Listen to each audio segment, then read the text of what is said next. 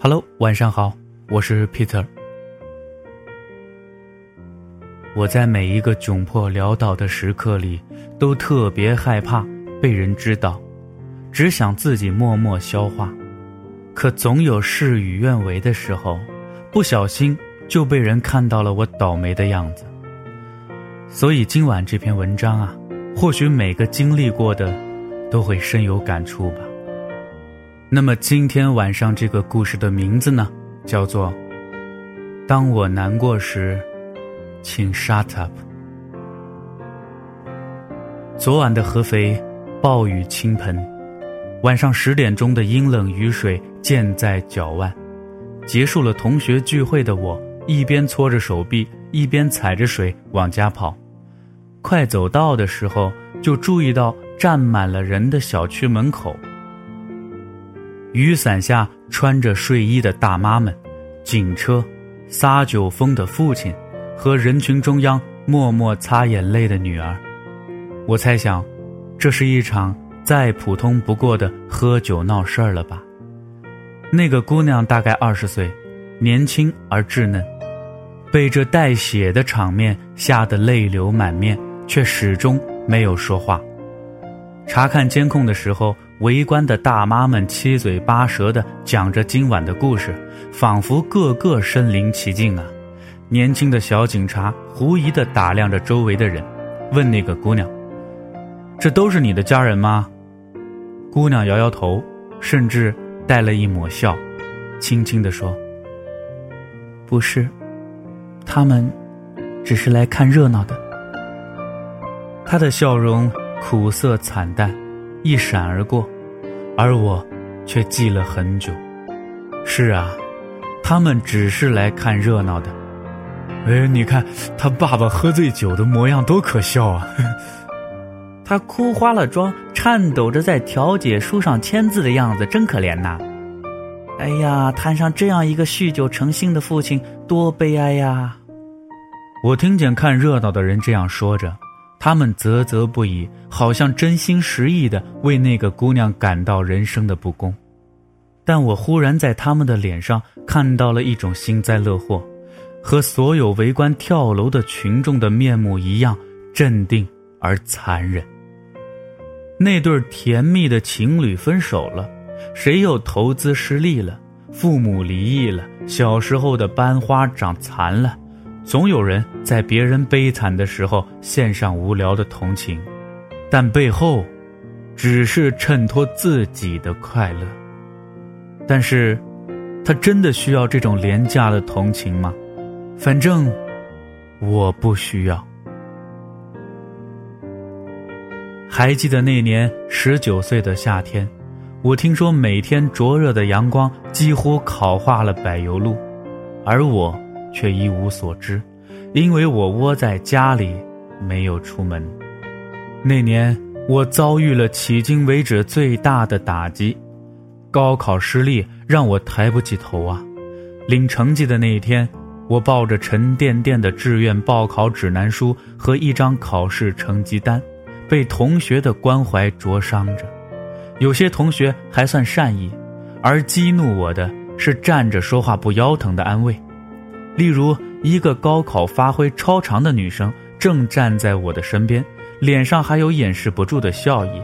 她抖抖自己的成绩单，拍了拍我的肩膀，轻松地说：“哎，不就考砸了一次吗？别灰心呐，上本地的大学也挺好的呀。而且啊，我觉得你考的不算差，有学校上不就行了吗？”接下来的漫长暑假几乎被眼泪浸泡啊。接踵而来的各类亲戚聚餐和升学宴上，我坐在餐桌一角，默不作声的吃饭，却总有莫名其妙的远房亲戚冒出来：“哎，怎么样啊？今天考试啊？关你屁事儿啊！”渐渐的，我不愿意出门了，可手机、QQ、微信却没完没了的响，七大姑八大姨永远能拐着弯问高考成绩。然后故作无意的甩出自己儿孙的高考分数，最后再安慰一句：“别伤心啊。”在学校几乎没说过话的同学顶着陌生的头像发起临时会话，好像是约好了似的，一起送上模板的问句：“你考多少分呢？天哪，你怎么会发挥失常呢？哎，听说你考砸了，怎么回事啊？有什么打算吗？复读还是随便找个学校上啊？”但是我始终感激当时的好朋友苏炳，他取消了考驾照的计划，隔几天就会敲响我的家门。然后探进头来说：“哎，我们出去玩好不好？”他也自发的骑着自行车跑到学校，帮我签了志愿书，领了档案袋，拿回了通知书。苏炳几乎没有说过什么漂亮的安慰话，但他始终站在我的身后，一言不发，却有力量。不可否认，我的身边并不全是看热闹的围观者，但这太过难得。难得到我不敢奢望每一个人都这样做。这世界上有很多痛苦是别人无法理解的，而很多隐秘的痛苦谁也无能为力，只有靠当事人自己走出来。一个在大街上嚎啕大哭的女生，或许前一秒她失去了自己的亲人，也许她遭受了什么委屈。或许你不愿意走上前问一句：“需要帮忙吗？”但拜托，请别掏出手机拍下她的糗态当笑话上传到网上。在人生的第一次选择就摔倒了的我，好像还不懂得什么叫看热闹不嫌事儿大，却敏感地感受到了每一个问号后面不怀好意的嘲笑。关心不一定是真心。也有可能是带刺的关注，他带着试探和比较，成为取悦他人的工具。仿佛从前的每一次考试，考砸了的同学埋头默默掉眼泪，一旁总会有人说：“哎哎哎，哭什么呀？你瞧瞧那个谁，那么努力，还是没你考得好。你比他呀好多了。”人世间总有人比我们惨，但很多时候。他们并不需要我们用安慰的名义再给他们撒把盐吧。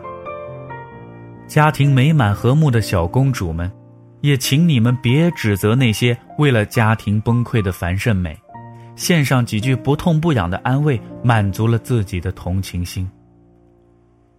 每一个站上高楼抑郁轻生的人，你无法感受他的痛苦，请别耸耸肩，轻易的说出“至于吗”。请别仰起头，大声的喊：“跳啊！”闲极无聊的人呐，如果你不愿意伸出援手，那么请冷漠到底，装作看不到我的眼泪吧。漠视也好，帮忙也好，都比惺惺作态的围观可贵。不打扰是最低限度的礼貌。最后，那天晚上，酗酒的父亲说着胡话。推倒了女儿，紧接着就被带回了警局。随着呼啸的警车离开，人们散去，瘫坐在积满雨水的小水坑里的女儿孤独一人。我走上前，搀起他，说：“喂，需要帮忙吗？”他摇摇头，转身离开。而我所能做的，仅仅是塞给他一把雨伞。然后走开，装作没有听到他的哭泣声。我得承认，自己帮不了他。那么今天的故事呢，就说到这儿了。我是 Peter，咱们明天再见。